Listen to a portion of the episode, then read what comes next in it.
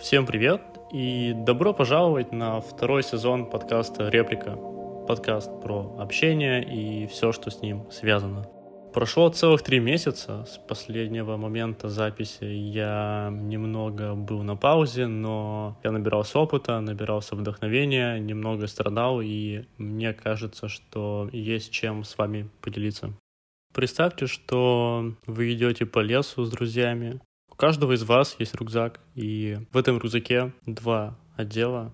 Первый отдел — это такой большой карман вашего жизненного опыта, а второй отдел — это ваши текущие потребности, мысли и переживания. А еще вот сбоку есть такой небольшой кармашек, и там лежат события, которые происходят с человеком в его текущий месяц.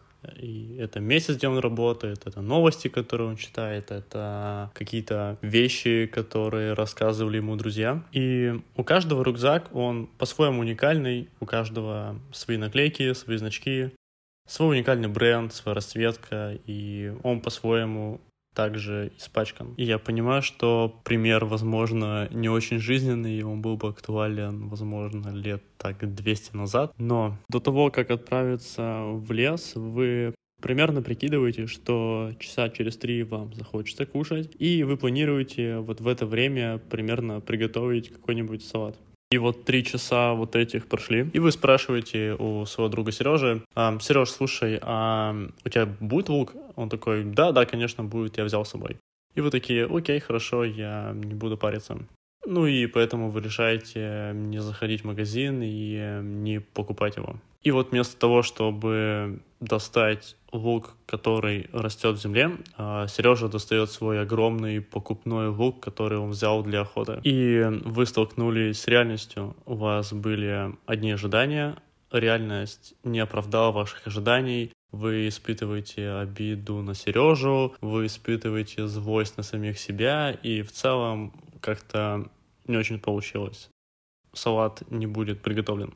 Казалось бы, даже в таком очень примитивном и простом примере мы увидели, как все люди понимают все по-разному. Одни и те же слова могут значить совершенно разные вещи. А теперь давайте перенесем этот пример на такие абстракции, как любовь, как дружба, как семья, как отношения. И здесь все то же самое. У нас есть одни ожидания, но Сережа достает из своего рюкзака не то, что вы понимаете под дружбой и не то, что вы понимаете под любовью. А теперь немного другой случай. Представьте, что вы с утра стоите в метро, опаздываете в офис, вы пишете коллеге, Некит, слушай, а ты идешь на митинг? А рядом с вами стоит бабушка, которая только что читала какую-то газету, где очень плохо отзывались о митингах, что люди, которые на них ходят, они против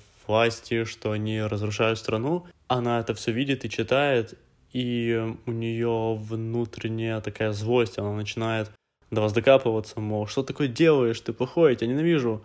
А вы понимаете, что вы имели в виду другое, вы идете на митинг, а для вас митинг — это просто встреча, это просто любое совещание коллег. Важно заметить, что любое слово, оно не просто слово само по себе. Любое слово еще содержит в себе такой метасмысл, такой контекст. Например, да, и снова то же самое слово, но немножко с другой стороны. А, недавно у нас в России была волна разных митингов, и вот это слово «митинг» именно в этот промежуток времени оно совершенно несет в себе другой смысл, нежели будет нести сто лет назад, либо несло лет двадцать назад. Про это стоит помнить и учитывать, на мой взгляд, в разных переписках, в словах, которые мы произносим, и даже вот текущем моем подкасте, который я прямо сейчас записываю. То же самое можно сказать про бабушку, которой вы пытаетесь объяснить, как пользоваться мобильным телефоном. И вы говорите, а, там, нажми на кнопку, а, заполни поле, сделай свайп влево, сделай свайп вправо. Бабушка этого не понимает, и у нее свой рюкзак, у нее свой набор терминов, у нее свой набор а, жизненного опыта. И чтобы реально донести до бабушку, чтобы реально ей помочь, нужно говорить, на мой взгляд, в ее терминах. И это еще проблема университетов. Преподаватели, они лет 20 собирали свой рюкзак, у них там куча-куча всего. Они пытаются достать из рюкзака а, какие-то свои вещи, они нам показывают, но мы не видим целой картины. Они, возможно, что-то не договаривают. Нам просто не хватает контекста. То есть у них есть много всего, для них все это так уже очевидно, но они не способны а, взять вот эти все вещи, взять их, весь этот их рюкзак, достать абсолютно все и сложить к нам в рюкзак, чтобы мы имели возможность тоже этим всем пользоваться. Поэтому не стоит себя винить, если вы чего-то не понимаете. Скорее всего, ваш собеседник просто делает это плохо. Скорее всего, он просто не погрузил ваш контекст. Скорее всего, он просто не показал весь свой рюкзак и не загрузил все его вещи к вам. И я сделал для себя такой вывод, что если человек чего-то не понял, то это моя ответственность, и я, возможно, просто не так ему это объяснил, возможно, просто не смог понять его контекст, чтобы в его контекст, в его рюкзак положить то, что реально мне хочется. Теперь давайте вернемся к тому карману, где наш жизненный опыт, и опустим руку на самое дно. Там будут наши правила и наши глубинные убеждения. И иногда я сам лично заблуждаюсь. Я думаю, что убеждения и правила, они у всех людей такие же, как у меня. И был один кейс, когда я стоя в метро и попрощавшись с девушкой, обратил внимание на то, что она не посмотрела мне вслед и не улыбнулась, как это обычно было до этого много раз. И я начал паниковать. Во мне сработало правило, что если человек так не сделал, то значит он меня не любит, значит все кончено. И я осознал то, что я сейчас нахожусь э, в когнитивных искажениях. А, тоже рекомендую погуглить, э, что это такое, и прочитать про когнитивно-поведенческую терапию. Вот, я осознал, что я когнитивно искажаюсь и что я просто додумываю за человека. И классный способ был просто попросить этого человека, ну, типа, показать свой рюкзак, и я прямо написал, слушай, а, а что-то может быть не так, все ли в порядке, а, может, что-то случилось, еще что-то. И я сказал, что мне просто показалось, что что-то стало не так, и я решил поэтому спросить. И человек ответил, что все в порядке, мол, ты что, вообще, типа, ну, как бы, что вообще было, я вообще не понимаю, о чем ты. И я понял, что я это додумал, и что это расхождение с реальностью. И я очень много раз загонялся из-за того, что я просто боялся чего-то спросить, но при этом я сам додумал. И вот эта моя фантазия, она была как бы сделана на основе моего рюкзака, на основе моих вещей, не на основе рюкзака другого человека. А что у него там лежит, я, честно говоря, никогда не знаю и вряд ли узнаю. Поэтому а, всегда я теперь стараюсь спрашивать. Меня до сих пор бывает это некомфортно, тяжело. Бывает я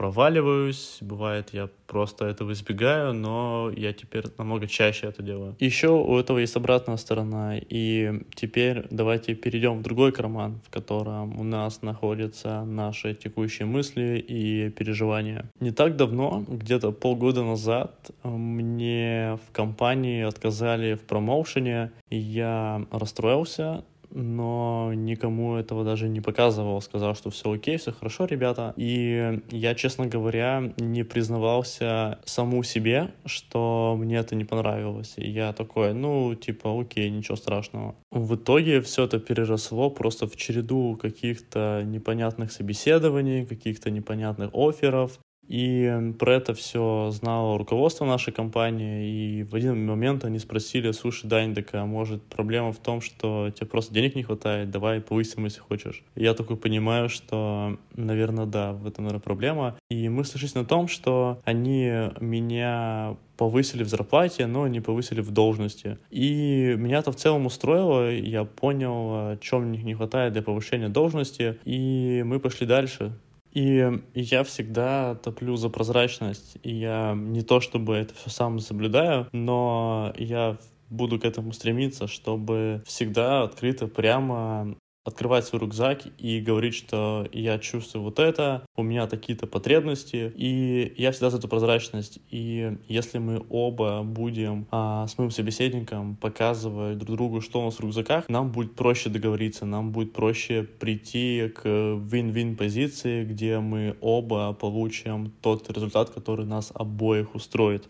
Я очень надеюсь, что этим выпуском вы пришли к такому некоторому небольшому пониманию того, что на самом деле мы все разные, мы все уникальные, у нас свой контекст, свой багаж опыта, и что не стоит, наверное, принимать за истину то, что первое приходит в голову. Всегда нужно пытаться это проверять и как-то доказывать потому что самое обидное — это когда отношения портятся просто из-за каких-то недопониманий, искажений, либо когда мы просто чего-то не спросили, либо сами не рассказали. Любые слова, предложения, что-то еще могут совершенно трактоваться людьми по-разному, и Какие-то из них могут быть супер оскорбительные, какие-то просто непонятные или неясные. И на мой взгляд, важно это учитывать даже в письменной коммуникации и даже в живой. Всегда давать как можно больше деталей и либо проверять то, что человек находится с вами в одном контексте и он правда все понимает. Вот и подошел к концу первый выпуск второго сезона. Я правда надеюсь, что вам он понравился. Я сюда вложился душой и до новых встреч.